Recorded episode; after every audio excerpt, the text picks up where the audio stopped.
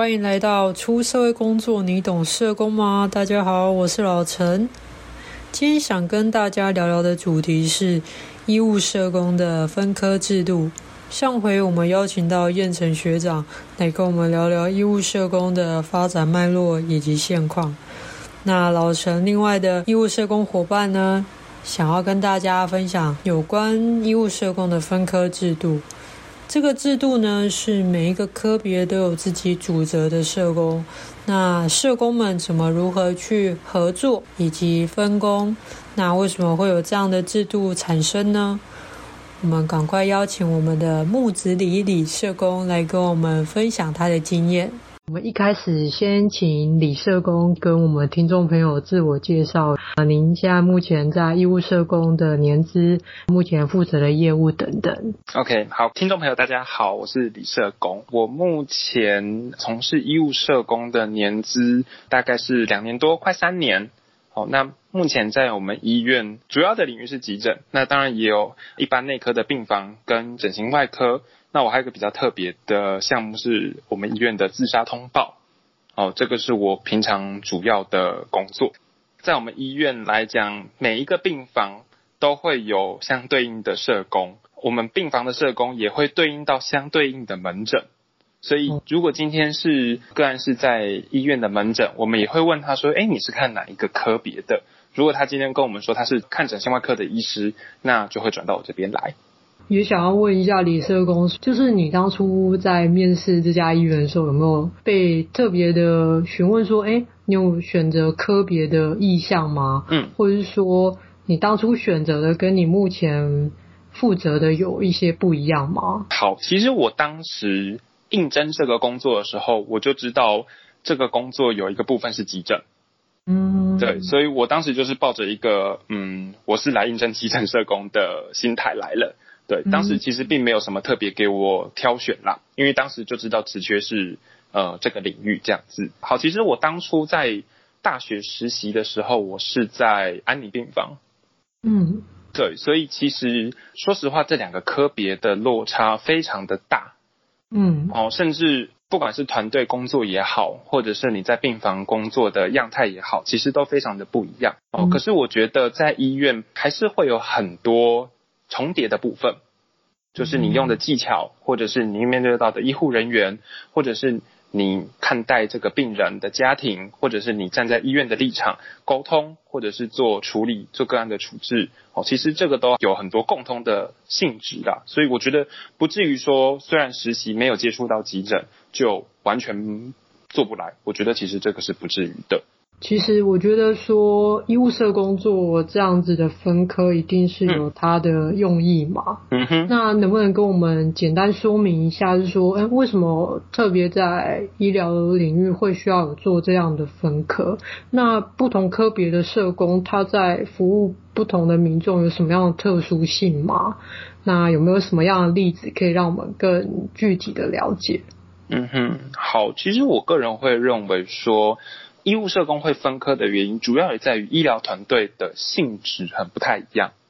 嗯、哦，就是呃，我这样简单讲好了，内科会有内科的生态，外科也会有外科的生态。好、哦，如果我们先把医院粗分成内外科的话，内科的生态跟外科的生态一定很不一样，你面对到病人的问题也会非常的不一样。好，我举个最简单，我以外科先举例好了。整形外科很多会使用一些植皮的自费项目。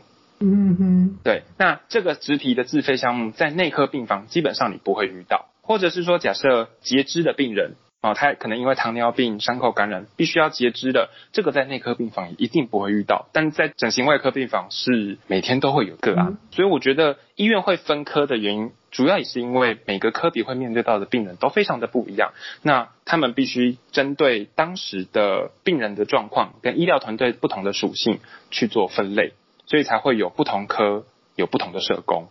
嗯，好，那我以我们医院来讲，整形外科的病房都会是。我像神经外科好了，我们医院神经外科也不止一个病房，那它也会是由一个社工去做主责。嗯，对。那如果一个科别的病床数就特别多，你们不会特别有两个社工，或者是说都一定都是一个社工去负责同一个单位吗？嗯，基本上还是会有这个可能性发生，但是我们会尽量让这个发生的几率变得比较低。哦，因为如果以刚刚的状况来讲，病房数真的比较多的话，有可能这个病人第一次进 A 病房，好，第二次进 B 病房，但是他都是同一科的病房，这样子有时候可能就会有处遇不太一致，或者是诶两个社工的意见会打架，这个时候就会需要做沟通，或是做需要做讨论。哦，所以我觉得医院也会尽量减少呃这类型的事情发生啦，就会希望像我刚刚讲的，整形外科基本上都是给我那。神经外科就会给同一位社工，神经内科就会尽量给同一位社工。好，那当然这是外科系，内科系的话，嗯、就是大家都会讲啊，有非常多的内科，然后可能有肾脏内科啊，或者是一般内科啊，或者是假设像感染科，最近因为疫情比较盛行的感染科，对，这就会是一个有点像比较大杂烩的状况。可是当然病房也会不同的分类啦，所以尽量这个病房都会是有一个专责的。嗯哼，对，所以我觉得这个都是医院当时在分科，或者是我们科室当时在分科上都会有考虑的重点之一。是，好，那刚才有提到说不同科别的社工他的服务有什么样子的不一样吗？好，其实不同社工的服务，我觉得可以区分对医疗团队这一个部分，跟对个案的这个部分。其实应该这样讲，我先讲个案的部分好了。其实个案的会遇到的问题，大致上。百分之九十应该都是经济方面的问题，对，所以他才会希望找医务社工帮忙，看他能不能媒合一些资源，不管是真的是医疗费的资源也好，或者是照顾相关的资源，或者是出院之后的照顾安排，哦，我觉得大部分都会处在这个状况，所以对病人来说，其实个案这一端大致上就是这样子，嗯，哦，可是对医疗团队这个面向来讲，其实落差就非常非常的大，嗯，哦，我举个例子好了，外科系的病房。一定都是比较草莽的，例如像外科医师，嗯，哦，或者是外科的 team，他们一定就是比较草莽，因为他们的生态、他们的属性就是这样子。我举个比较呃大家可以理解的例子，台北市长柯文哲，因为他就是一个外科医师，所以他在荧幕前的状态就是会比较草莽。然后会比较果断，会比较果决，因为他们的步调都比较快嘛，需要很紧急的状态内就要去判断说要下什么样的处理。没错，没错。嗯，哦，那内科系的话就会比较柔软，相对于外科系来说啦。哦，这这个只是一个。大方向，当然每个病房或每个医师都会有不同的个性，这个是一定的。好，但是大致上来说，内科系会相对于外科系稍微柔软一点。嗯、那最明显例子就是像最近疫情比较红的张尚成教授，嗯，对，他在防疫记者会上面，其实他就是一个比较柔软的医师，哦，因为他是内科的医师嘛，对，我们就可以把他想象成两个极端，一个是柯文哲，一个是张尚淳，嗯，对，所以内科病房的团队通常也会因应的这个做法。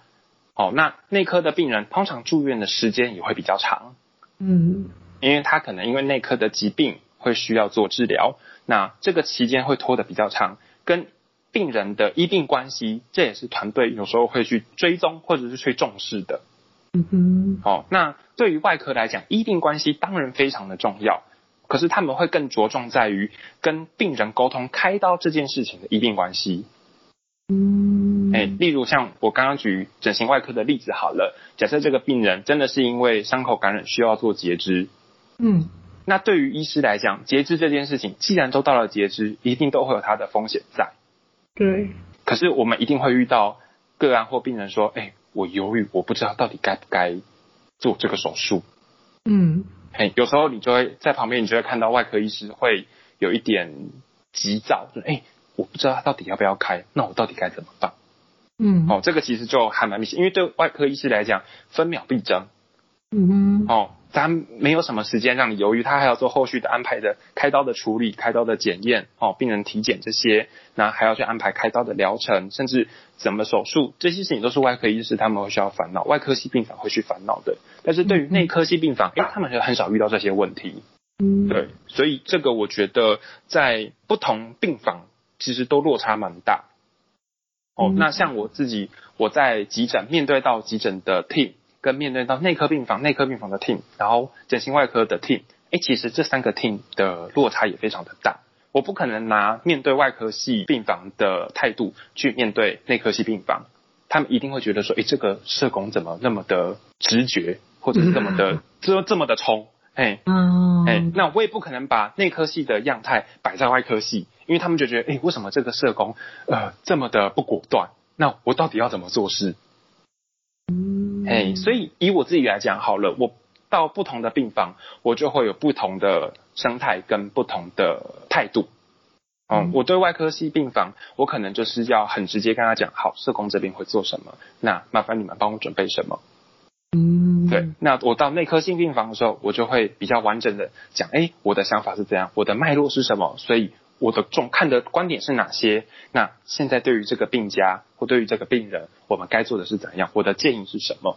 内科系病房以后通常会比较了解这整个脉络，因为他们也要跟病人在这一长串住院时间，可能这两周到这三周，或者是甚至有些比较严重会到一个月，他们要在这一个月的期间跟病人保持良好的医病关系。对，那在急诊的话就更不一样了，因为急诊更忙、更急促，它比外科系还要更粗鲁。嗯，所以这个急诊只会想知道说，社工到底可不可以帮上我这个忙？可以就留下来帮忙，不行赶快滚。对，急诊就是这样的生态啦。但我们的急诊就是比较用力一点，但是我觉得呃基本上差不多，应该每个医院的急诊都是差不多是这个状况。哦，他我不可能像在内科系病房一样把他的脉络、把他的状况从头到尾慢慢讲，把它讲完，可能他们会听不下去。虽然我必须说这个在社工的评估上都非常的重要，因为我们非常重视脉络，可是医护人员他们不一定真的有时间听到这个，他们只是会想说知道，诶，社工到底能不能帮我解决这个问题？那怎么解决这个问题，或者是说我要怎么样撑过这个危机，然后可以顺利交班给下一个病房？对，急诊的状态可能就比较偏这个东西。那当然，急诊的病人变化性也会相对高一点点哦。可能早上去看，哎，好好的可以讲话，下午就突然被送进重症区插管，然后上加护病房，这个也是很常会发生的。嗯，对，所以我觉得。不同科的社工就是会必须要去做这样子的切换，你没办法用一个很中规中矩或者是很自我的方式去面对每一个不同的病房，我觉得这个一定会很困难，对，会很有挑战性。嗯，没有错。那呃，我自己也有时候也会遇到是说，尤其是刚开始的阶段，我会面办法面对呃这么直接。就是像急诊哦，这么粗鲁这样子，哎，有时候会需要适应一下，或者是偶尔医院都会有就是病房的轮替嘛。那我到了一个新的病房，嗯、我要去适应这个生态，我要去了解这个生态。我觉得这个都是刚换病房或刚进医院的社工会需要去做学习的地方。哦，所以你们会是定期会去轮流替换自己所负责的科别？嗯，其实是会，可是不会到很长。就像我讲的，其实每一个病房的生态都不一样。那跟病房建立关系，其实也是社工很需要具备的能力之一。哦，因为我们毕竟是附属在医疗团队的下面，那主要的走向还是医疗团队这边去做处理、去做规划。我们也必须要跟着医疗团队的 tempo 去走。哦，那你太常换病房，你反而会呃错乱掉。所以会换科别，但是通常都会要一小一小段时间，哦，可能都是每次等到医院的评鉴，或者是说假设有同事呃离职，那要有同事想要做职务的轮替，这个时候可能才会提出来，不会说一个月就换一个病房这样，基本上不可能。嗯嗯，那以我自己在我们医院工作这两年多快三年的时间，其实我也是只有换过整形外科这个病房而已。嗯，对，就是本来整形外科不是我的，那那因为工作上有职务的轮替，所以整形外科变到我的管辖范围之内。那我自己也在我们医院做急诊，就是 run 了这两年多三年这样子。嗯嗯，了解。老陈有一个小小的问题，就是说，嗯、假如一个病人他可能。呃，入院之后，他有很多多重的问题，嗯哼，可能他内科有问题，也有外伤需要外科的协助，嗯哼，或者是说在照 X 光发现他脑部有一些呃受创，嗯、那是不是就会有不同科别的社工就介入这样子的病人？嗯、那你们会有合作吗？嗯、会有这样子的例子吗？OK，其实非常的长，可是可能不会像你讲的，在同一个时间，那有两个社工主责。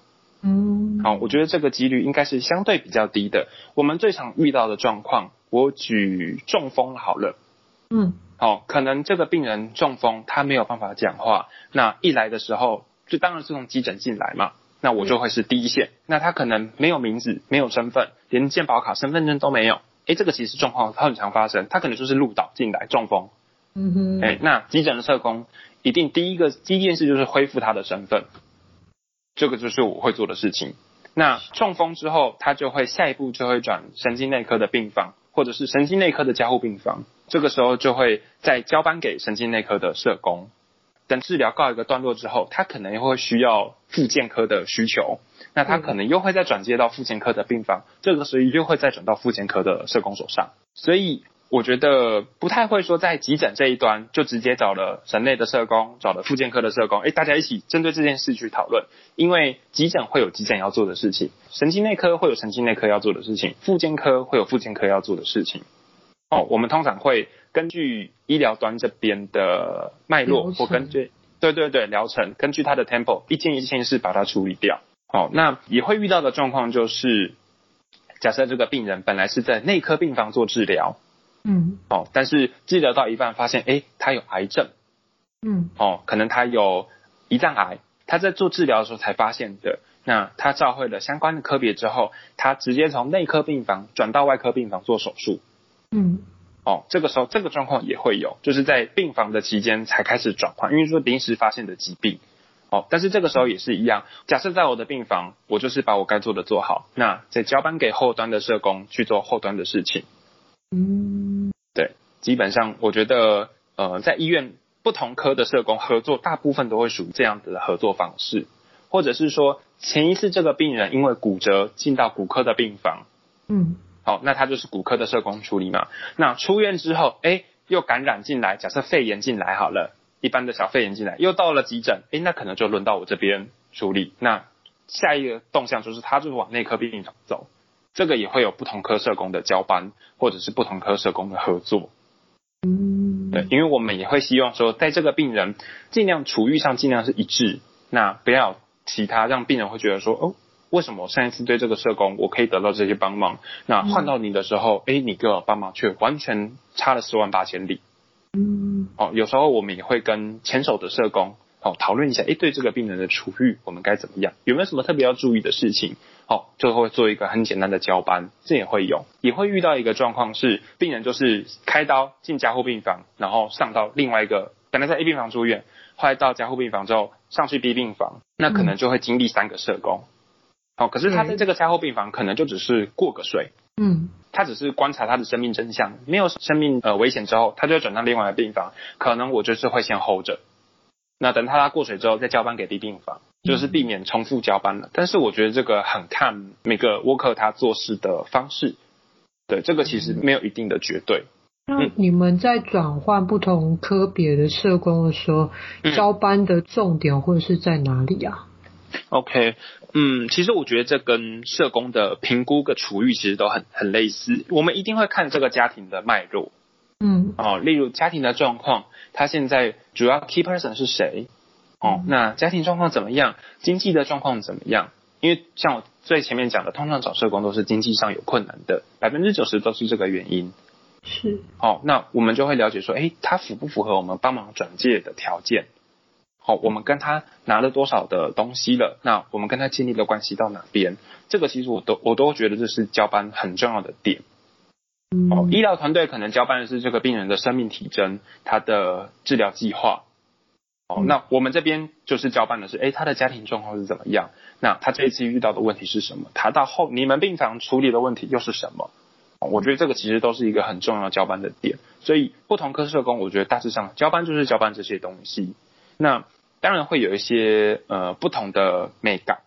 哦，例如是这个病人他只透露给 A 社工知道。嗯。因为 A 社工跟他关系建立的非常久，嗯，例如像是他一个紧急联络人的电话好了，哦，就是你有事情你可以找他，但是没事，请你不要打，我不希望麻烦他。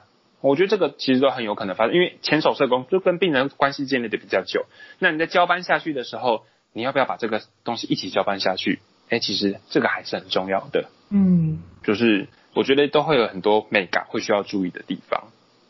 是，就是每一个个案的特殊性，还有它比较个别需要去留意的地方，都是我们每一个社工在交班的时候，可能都需要多去说明跟注记的。嗯，对。当然，当然，然后跟这个病人这一次进来交班后，我们会需要注意什么事情？这个也是我个人在交班的时候一定会讲的。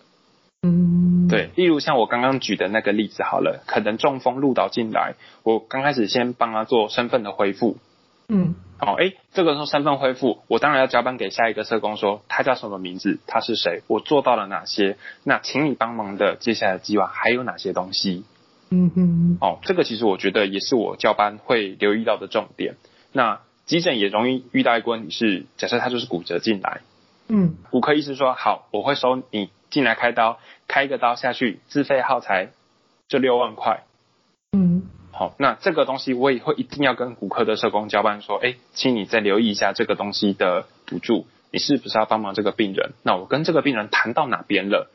嗯，好，他为什么要使用这个自费的耗材？这个项目为什么？这个我也一定要交班下去。这些都是我觉得还蛮重要的点，尤其是当 A 病房换 B 病房不同社工的时候。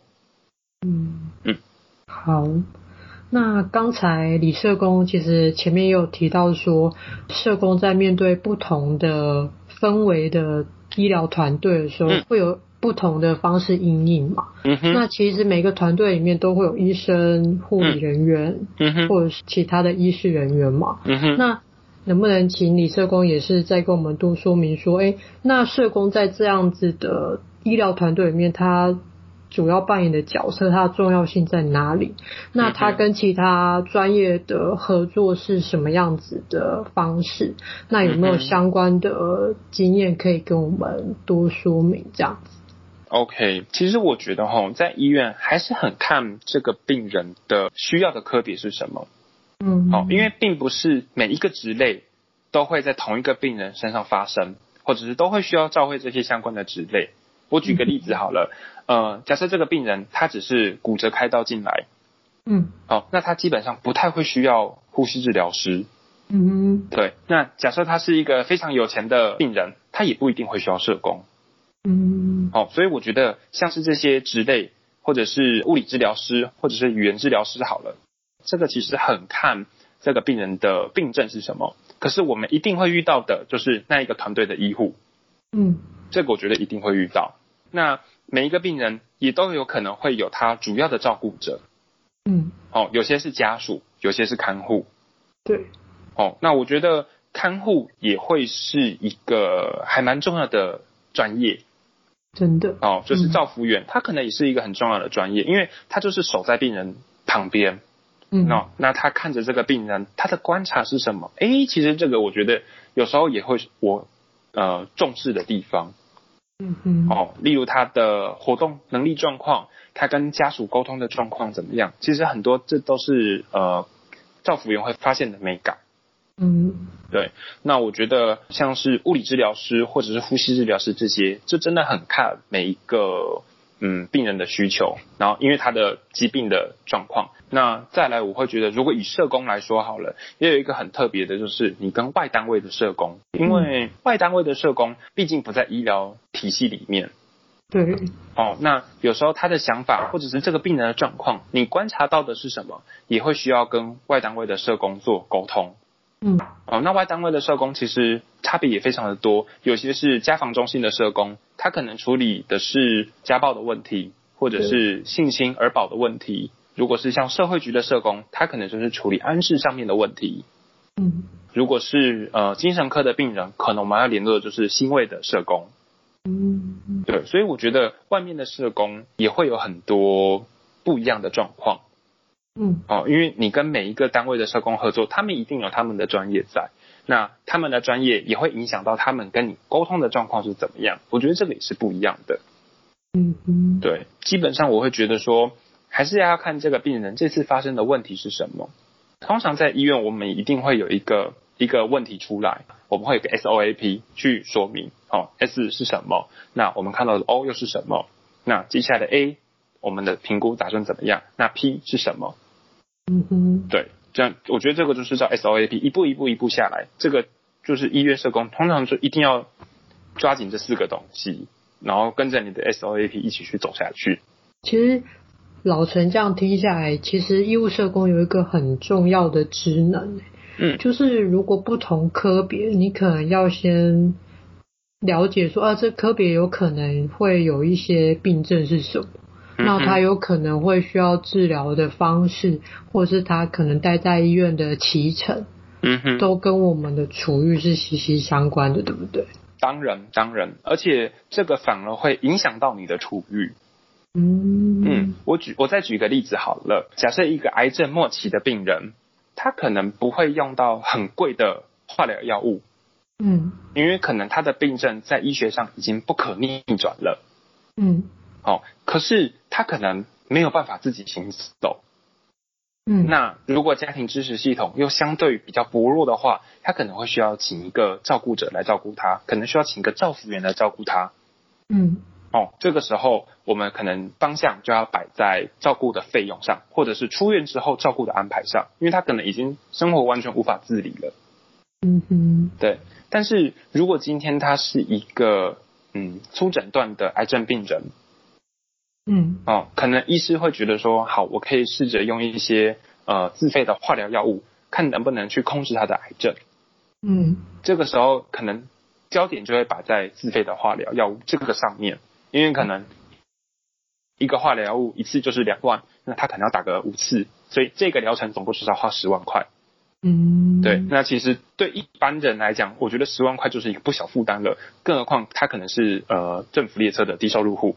或者是中低收入户，嗯嗯，那这个时候就会必须依照他的病情具有不一样的处遇，所以就是像刚刚讲的 SOAP，我们基本上都会依照这个 SOAP 去走。那它的 A 是什么？P 是什么？A 是什么？P 是什么？有可能这一次病症它有不同的阶段，那我们就要列很多 A 跟 P，A 跟 P，A P A P A P 这样子。虽然它的 S 跟 O 都是一样的。嗯嗯，了解。好，那。就是李社工有没有一些比较，就是自己实务经验上的一些特别的状况，想跟大家分享的？我觉得可以分两个。嗯，哦，我必须说，在医院里面，医务社工的定位会介于医疗医疗专业跟社会大众之间。嗯哼。哦，那即使以我自己在医院工作两年多来讲。我还是会觉得自己跟医疗专业有时候有非常大的落差，嗯，哦，想法、看法或对于这个病人的观察，有时候还是会有非常大的落差。好，那更别提一般的大众，嗯，哦，我觉得这个其实是只要我待在医院工作的一天，我都是要去学习的地方，就是如何跟呃医疗团队跟病人家属去建立良好的关系。那在他们中间找到一个属于我们自己的路。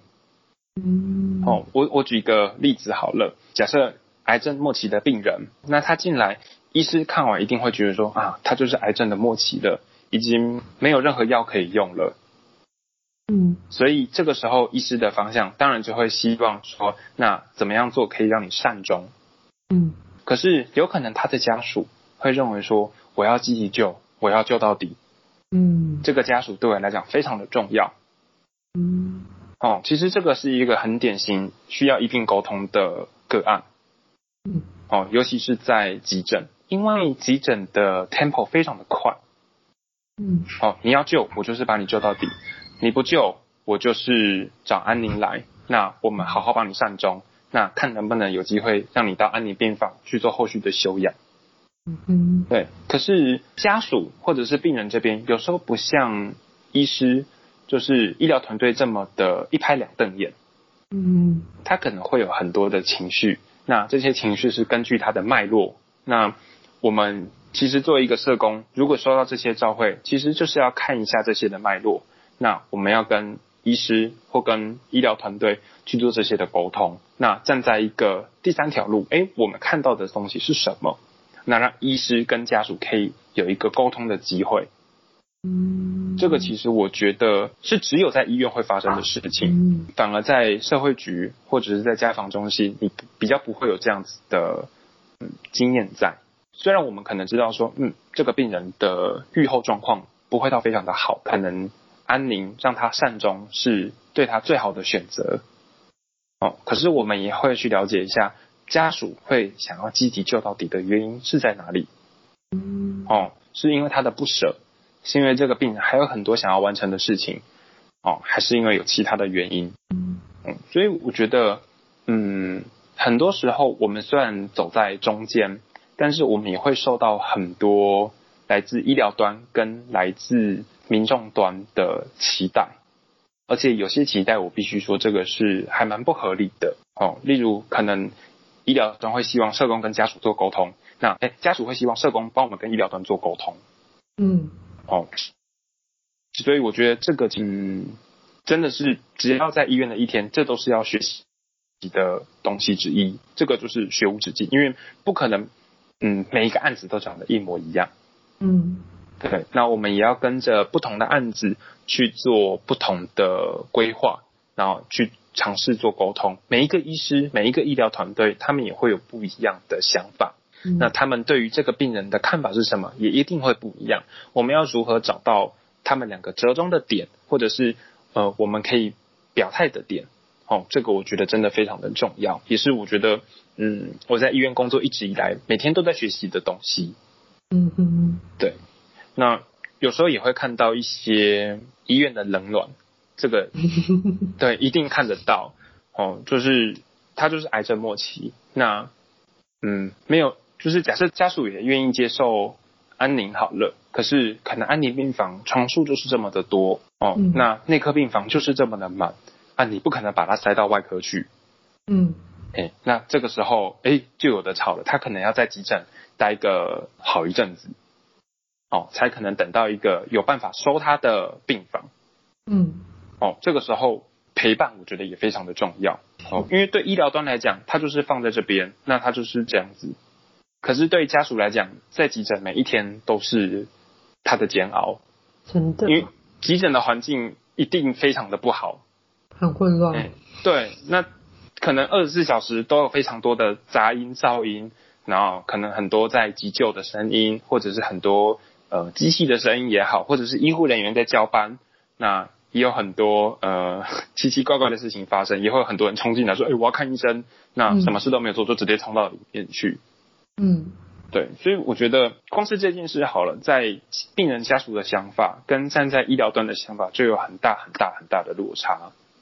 嗯，哦，可能团队会觉得说，家属就是要给我待着，不然他的状况怎么办？对，对，因为在急诊，他的起伏变化一定都是比较大的。哦，可是对于家属来讲，我在这边一天，我可能根本就撑不下去。嗯，哦，那我愿意出来已经。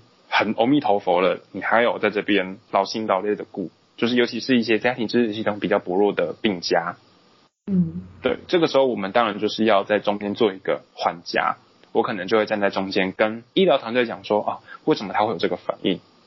那是因为他过去的家庭脉络是怎么样？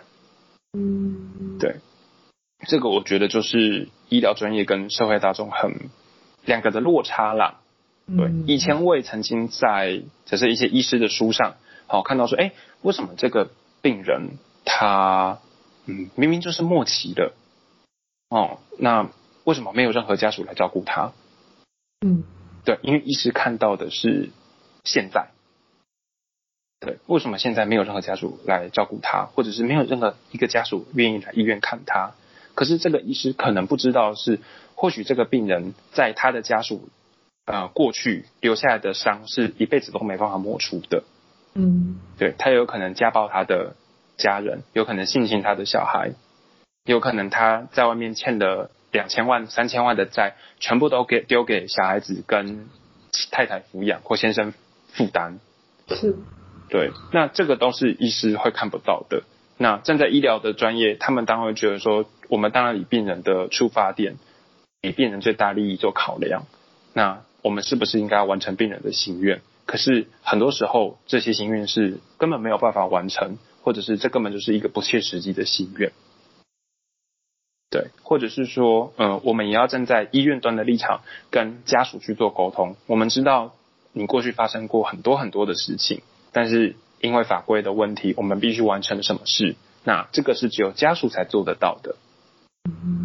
哦，那如果以这个举个例子来讲，例如像是撤除维生医疗好了，嗯，哦，假设这个病人就是不会再醒来了，他要撤除他的呼吸器，要撤除维生医疗。这个一定要家属签名才可以撤除。对，医师不可以说哦，没救了，我就把你拔掉，不不可以。对，这这这这一定会违法。杀人吗？嘿嘿嘿，对对 对，这是杀人，这样这这这绝对不可能发生，不管在哪一个医院都是这样。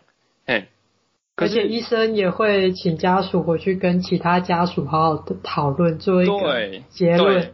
没有错，没有错。可是呃，我们可能很常遇到的状况就是，哎。他没有这个家属可以帮他做这个决定，对，那他就是管子就是一直插着，那就是一直一直昏迷，然后他的状况就是一直持续的痛苦，对，嗯、这个时候我我们反而会站在医疗端的立场跟家属做说明、做解释，或者是说我们可以陪伴这个家属去如何让他走进这个医院，或者是讲白话一点，我们如何去说服他走进这个医院，对，我觉得这个是一个嗯在。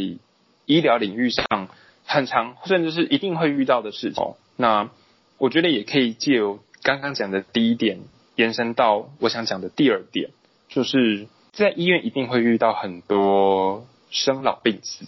嗯，哦，就是一个新生儿的出生，哦，那大家大家当然都很开心，可是可能它伴随着很多先天性的疾病。嗯，哦，这个是生，那也有可能是老。因为每个人都会老嘛，一天一天，一天比一天的还要老。哦，那老了一定都会有不一样的状况出现，可能我的恢复没有像以前那么好了，不像年轻时候那么好了。哦，那每个进到医院的一定都是生病，可是病人家属对于这个病，哦，是不是真的那么的了解？是不是可以接受？哦，或甚至是在医院，我们一定会面对到死亡这个事情。哦，死亡这件事情也是一个很需要去思考的问题。哦，因为真的不是每一个病人跟家属都可以这么坦然的面对死亡。哦，我觉得这是一个相对的概念，就是医师当然看了上千个案子，哦，所以他会有他的想法跟看法。可是不是每一个家属都可以这么坦然面对这件事情，所以我。我觉得这才是为什么医院现在一直在推安宁，哦，或者是让安宁这件事情比较宣导出去，让让大家知道安宁到底代表的意义是什么。嗯，哦，并不是说，哎，我签了放弃急救，我我自己先前立的放弃急救的这个同意书，我就是在等死。嗯，哦，其实，嗯，我觉得这个的真的，这是一般社会大众都会有的想法。哦，甚至我必须说，刚开始我我也是这个想法。所以我才会想走进医院，想了解这个东西到底是什么。哦，我是不是真的签了安宁下去之后，我就是在医院等死，我什么都做不了。对，但是你走进了医院，你就会发现，嗯，其实安宁跟等死完全的不一样。他反而会是希望，嗯，你在人生的最后一刻，能不能做一点有意义的事情？哦，那这个有意义的事情是可以陪伴你还在世的家属完成这些东西。那我觉得讲到安宁。也一定会谈到器官捐赠，是哦，就是很多的病人，假设他就是脑出血的病人，一定是医师经过评估之后，他其实是有一些器官是可以遗留在人间的，嗯，哦，那当然，因为病人会到那个阶段，一定就是不清楚的吧，你不可能问他的意见，哎，你愿不愿意弃捐？嗯，对，你不可能通灵啊，嗯，哦，所以这个反而就会导向到家属这一边，哎，家属。他的器官其实是都是非常好的，那依照他的病况来说，其实是无法可以逆转的。那家属能不能愿意做器官捐赠这件事情？哦，可是我觉得在台湾，尤其是在医院，我遇到这些案子，很多其实有一些习俗上的考量。对，当然这个其实没有不对。哦，其实这个反而是我们会需要去看待的呃议题。好，因为习俗其实影响着我们的生活。可能在他们的习俗里面，他们就觉得，哎、欸，我就是要人好好的，我不想要拿掉任何的东西，就是要完整。对，没错，或者是家里的长辈根本没办法接受这个观念，他就会觉得说，哎，你是不是因为这个器官拿去捐赠了，我的家人才会死掉？嗯嗯嗯。哦，很多老一辈其实也会提到这个问题，就是有说到说我们在习俗文化其实是讲求尸体可能需要一个完整性，所以在器捐的部分是需要。就是社工这边很常要去沟通的部分。嗯哼，是没有错，或者是社工会是一个角色，然后还有器捐的协调师，甚至是这个病人的主治医师，其实我觉得都是非常重要的。我觉得在医院来讲，也并不是每一个主治医师都愿意去谈弃捐的议题。嗯，哦，因为弃捐他会需要非常多时间去做沟通，他也会需要很多时间跟病人家属去做解释。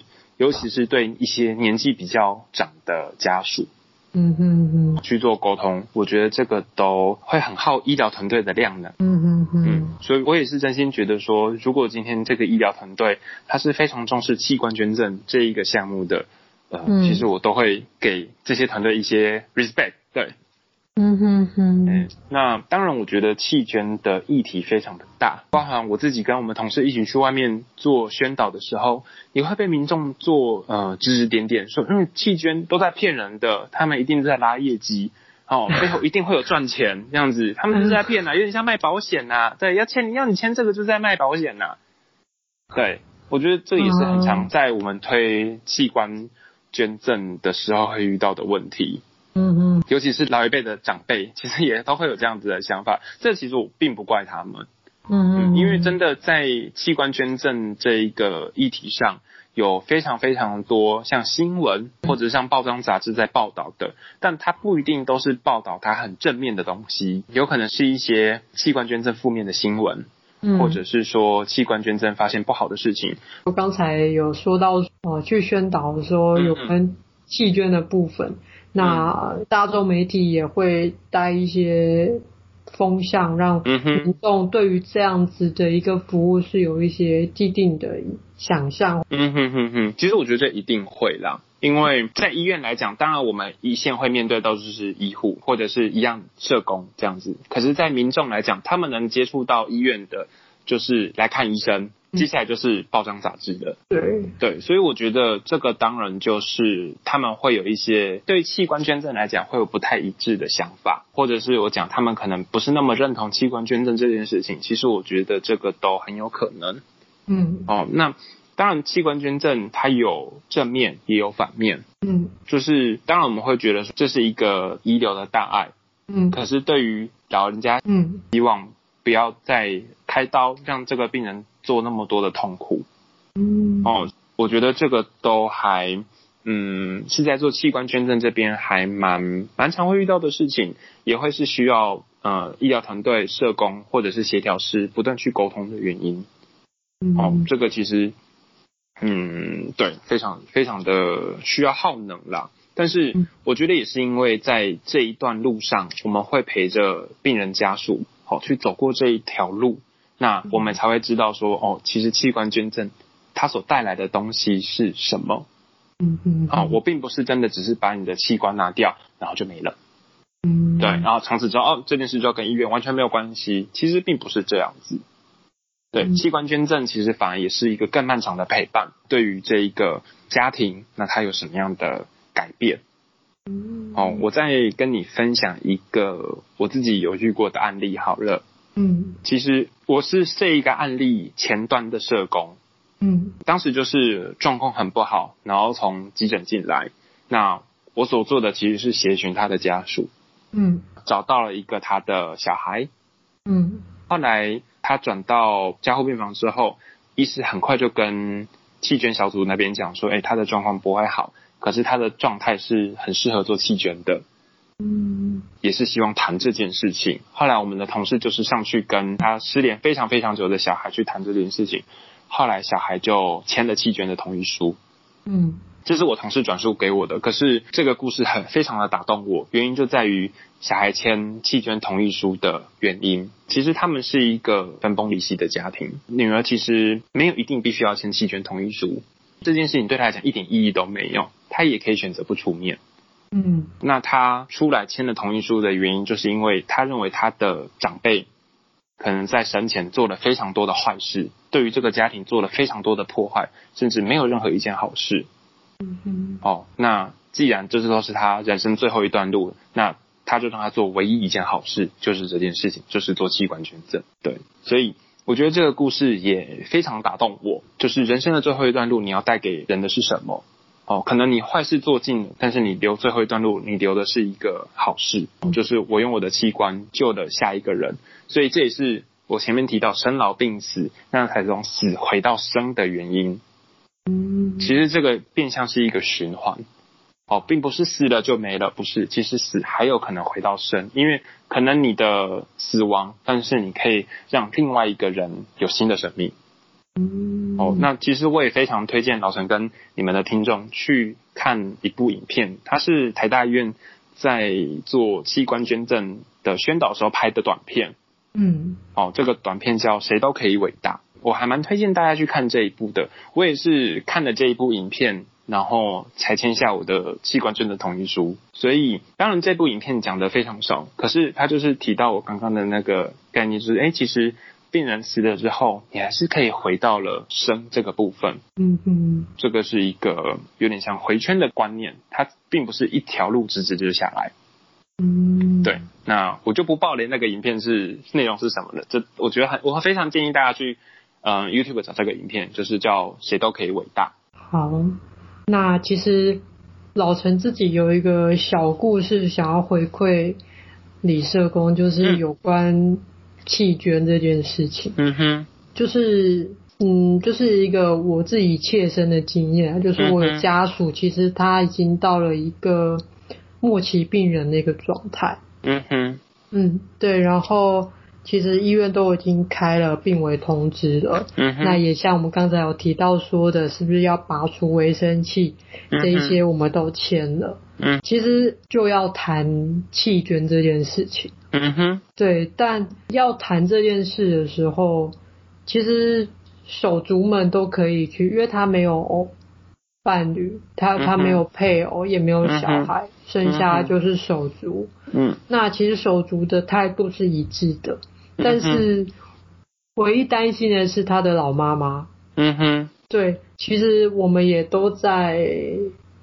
担心说让这个老妈妈知道这个事情，嗯哼，的时候会不会有什么样的状况？嗯，对，所以就像刚才李社工所说的，就是其实当然我们会可以用一爱人间这样子的一个观念去做讨论，但是其实每一个阶段的老年人，或者是中壮年人，或者是年轻人，他们。每一个世代所接受到的一些观念跟资讯都是不一样的。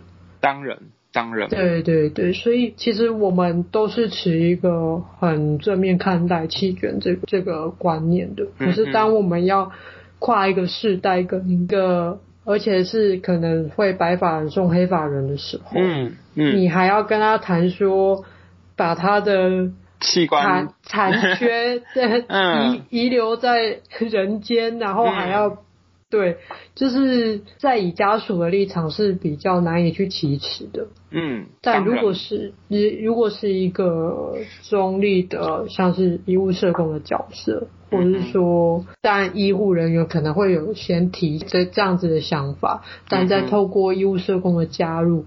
其实是一个更好的沟通的一个协调者。嗯，对，当然，当然，对。所以我觉得这也是为什么近年来我们一直在推广安宁疗护跟器官捐赠这件事情。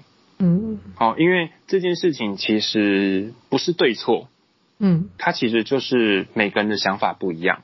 嗯，它并不是啊，想要像吸毒好了。或者像杀人放火，那可能它就是一个很两极，就是你就是错的，嗯哼，哦，或者是哎、欸，你就是对的，这样其实并不是，这其实并不分对错，嗯，这就是每一个不同的家庭、不同的人，那他哦想法看法是什么？所以我觉得这也是大家会一直往外走出去做外展或做推广的原因。当然，我觉得新闻媒体报道器官捐赠。或报道安宁疗护这件事情，其实当然会有它负面的影响，但是它也是相对的让这个议题影响到给社会大众，让社会大众知道这些东西，会有更多的讨论。当然，这些讨论其实我觉得都一定是好的，即便它不是正面的讨论，嗯，可是它一定会激发一些人对于这件事情去研究、去思考。嗯，哦，那我觉得像是近年来大家比较常提到的是病人自主权利法，对，我不知道老陈有没有听过这个东西，有，因为嗯，嗯，这个算是呃跟安宁疗护相关比较近期的法案，而且是比较新兴的法案，嗯，哦，那他就是在提出说，你可以事先决定，当你临终或昏迷不醒的时候，你所有的医疗决策。跟照顾的状况，嗯，哦，就是在你还意识清楚的时候，你可以把这些决定都做完，嗯，哦，然后也把这个结论注记在你的健保卡里面。之后，不管你到哪一家医院就医的时候，只要医护人员一读你的健保卡，他都会看到你的这一个决定，嗯，哦，当你末期的时候，他都会看得到你的这个决定。所以，我觉得这样其实也会避免很多家属他们。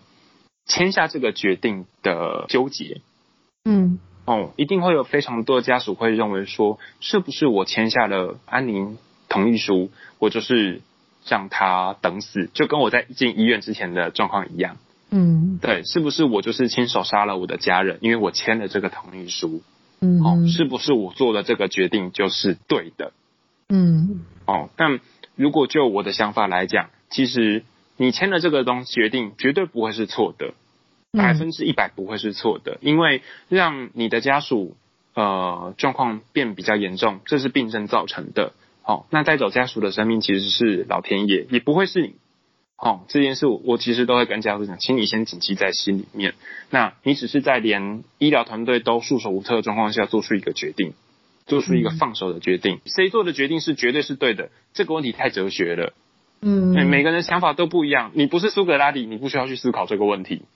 好，只要你不是做出错错的决定，其实我觉得就可以。所谓错的群，就是像假设已经在加护病房病危，你已经收到病危通知了，你却让人去干扰医疗团队。我们也看过太多太多的病人，他在病危的时候，家属连探病都不来，连决策都不来，后来是 CTR 压好压满，压到肋骨断掉，血盆满病房走。对，这个其实嗯，对，都是医院会看得到的东西。嗯，哦，所以其实这个就是每个病人家庭都会面对到不一样的事情。好，那医院的社工其实就是陪伴每一个在嗯高耸白色巨塔里面的每一个需要的病人跟家属。嗯嗯。好，那当然，我觉得也借这个机会，我想跟呃老陈还有跟每个听众朋友分享的就是，其实很多人会担心死亡这件事情。嗯，我相信没有人不怕死。嗯，哦，可是很多人也会害怕说，哎，我不想去讨论死亡。我现在好好的，我干嘛去讨论？我还很年轻。嗯，对不对？我每天都会去运动，每天都会去跑步，我吃好睡饱，我我不会有这个问题呀、啊。那我干嘛现在去讨论死亡的问题？我干嘛要去研究病人自主权利法？我干嘛要去谈器官捐赠？嗯、是不是你在诅咒我死掉？嗯、我觉得很多，尤其是老人家，很多人都会这样这样想，哎。你是不是要诅咒我死？还是你有什么？你要拉保险是不是？你要拉业绩 是不是？哎、欸，我觉得这其实都很能够想象得到。可是如果换个角度想，每个人都会老，每个人都会死。若干年后，如果你有一天病危躺在加护病房里面，你要忍受的是插管，就是一根管子插到你的喉咙里面，然后医护人员电击把你电到整个胸都烧焦，然后 CPR 压下去，肋骨都断掉的这个痛苦。那可能你在病房外面的家属是。啊，非常的煎熬。像我刚刚讲的，他可能会觉得签下这个安宁同意书是等于我在杀了你。嗯，对，这个其实非常的煎熬。你是要面对这种环境呢？面对到这种情境呢？还是说，那宁愿意在清醒的时候讨论看看？嗯，哦，其实一直以来我都会认为，清醒的时候讨论死亡其实并不可怕。嗯，真的不可怕。最可怕的是这件事不会照着你的想法去做执行，不会照着你预期做执行。呃，当时候的你就是躺在病床上，然后享受医师、护理师压着你肋骨全身急救，这个我觉得才是最可怕的东西。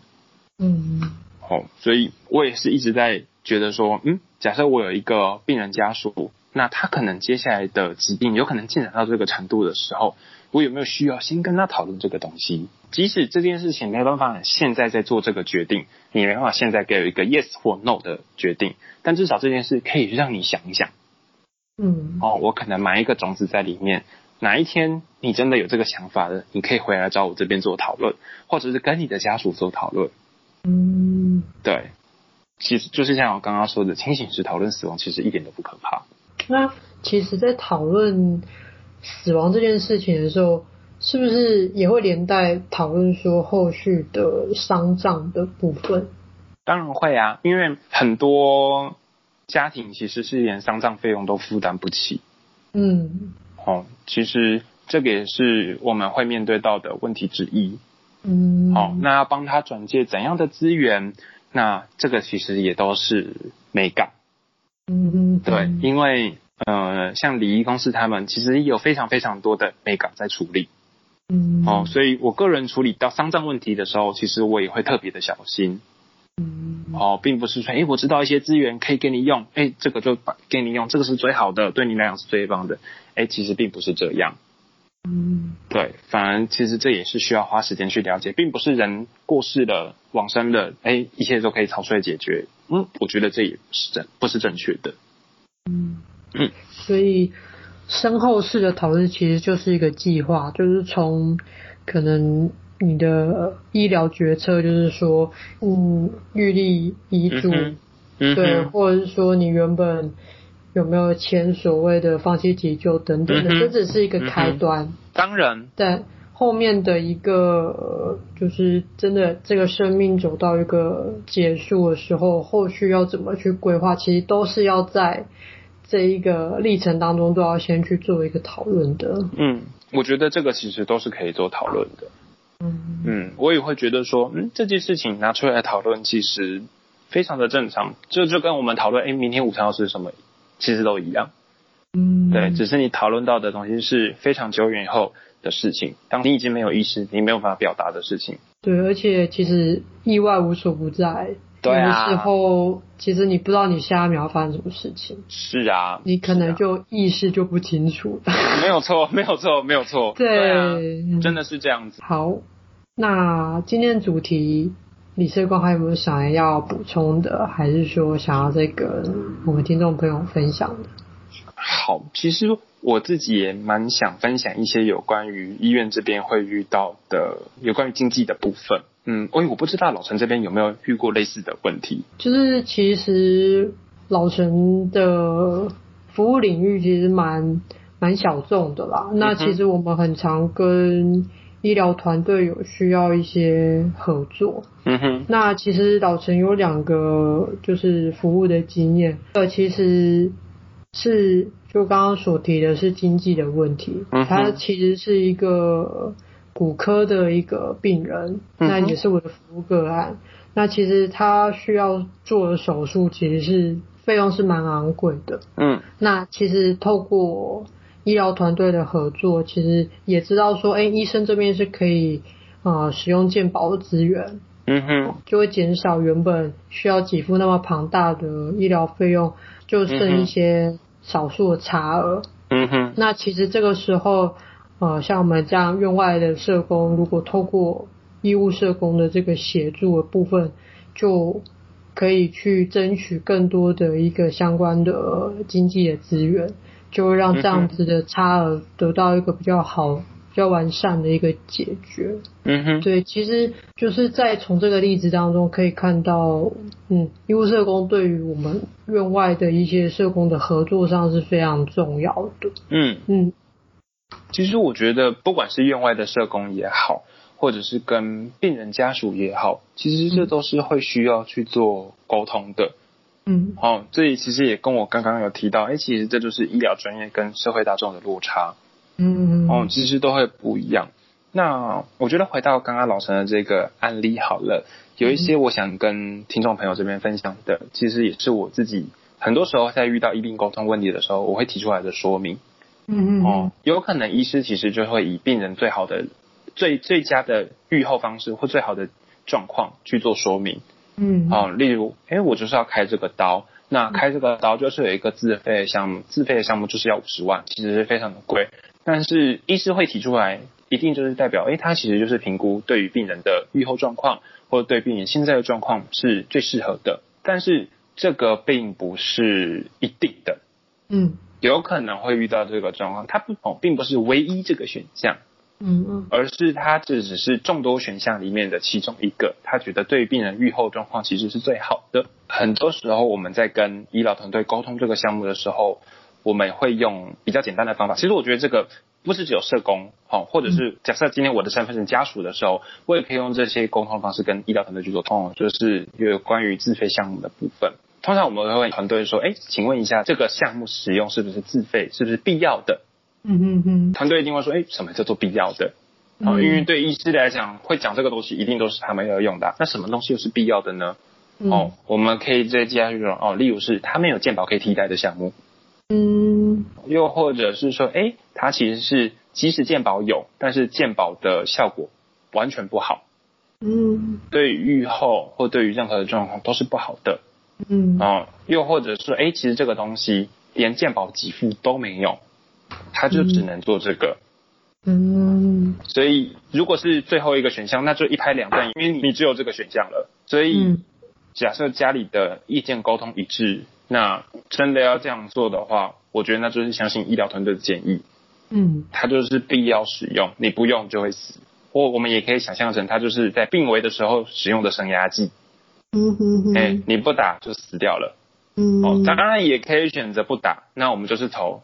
安宁的方向去做善终去做处理，嗯嗯哦，可是假设以骨科的项目来讲，或者是我我在诊外遇到的项目来讲，通通常都是这个状况，哦，哎、嗯，是不是必要的？那有没有健保可以替代的？有时候我们也会跟病人家属讲这个东西，因为我们真的也会遇到说，哎，医师说用这个自费的啊，家属都说哦好，因为医师说要用。嗯哦，可是他并没有在事前做了这个沟通，而是用下去之后发现，哇塞，原来这个东西开下去要十万块。嗯啊，那他可能根本没有办法负担。嗯哦，其实我觉得，不管是对经济比较不好的病人来讲，或者是对一般家属来讲，哦，我们当然都会希望是在选 CP 值最高的那个项目。嗯嗯嗯，对，那我觉得这个沟通其实都非常的重要，而且我觉得不用害怕跟。医疗团队跟医师跟护理师沟通这个东西，嗯，反而有时候我们静下心跟医师沟通这件事情，医师才会知道我们担心的是什么。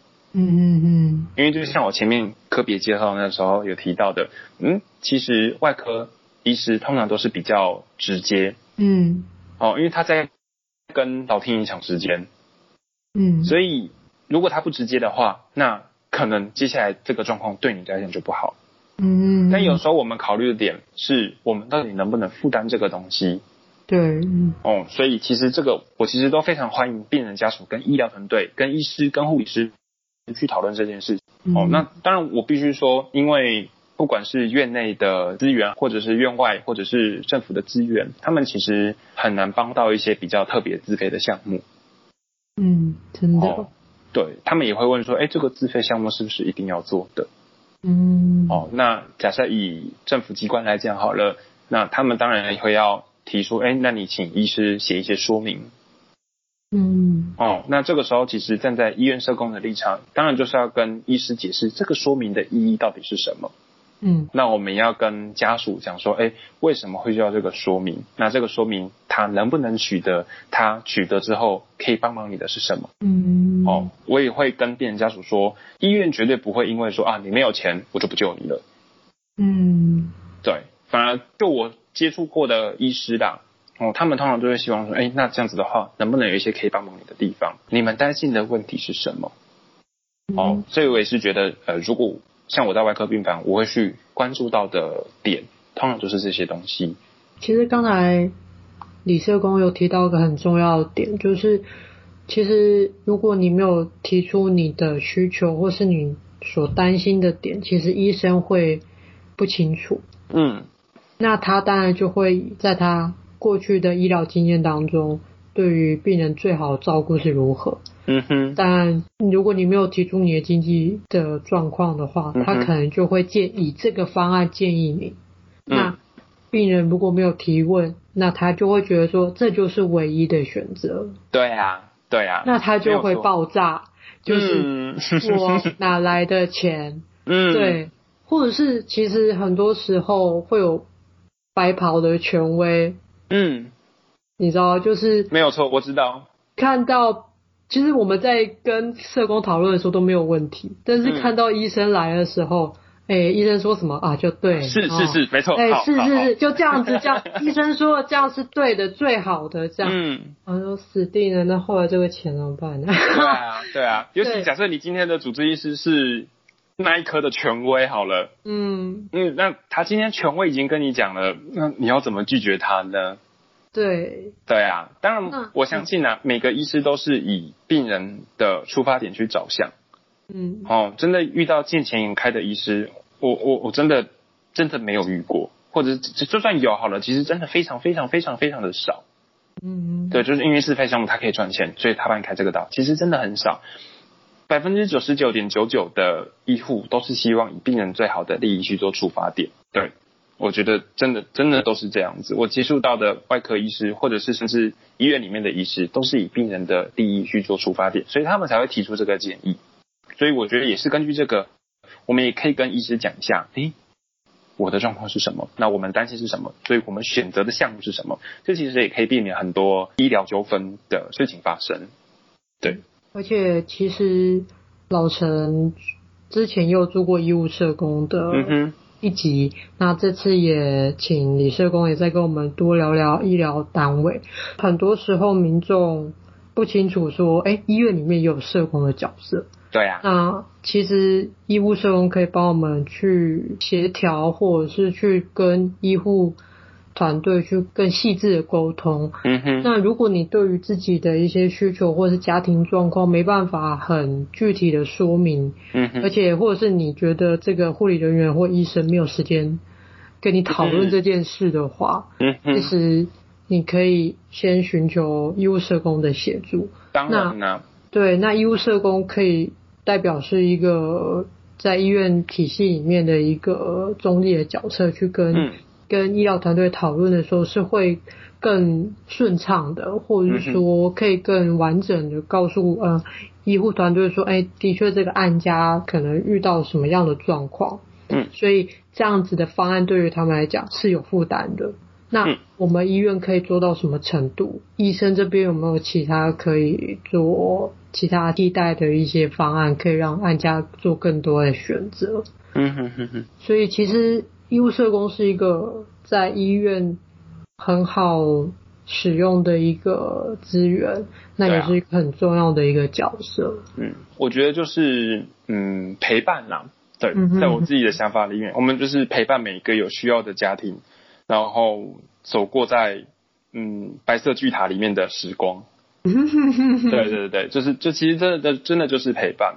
那每一个病人家庭当然有不同陪伴的方式，但是你因为你还是在医院里面，所以呃有需要其实还是可以找那一科的社工去做讨论，或者是去做沟通。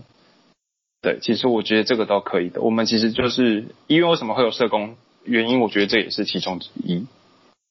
对，而且呃在治疗的时候。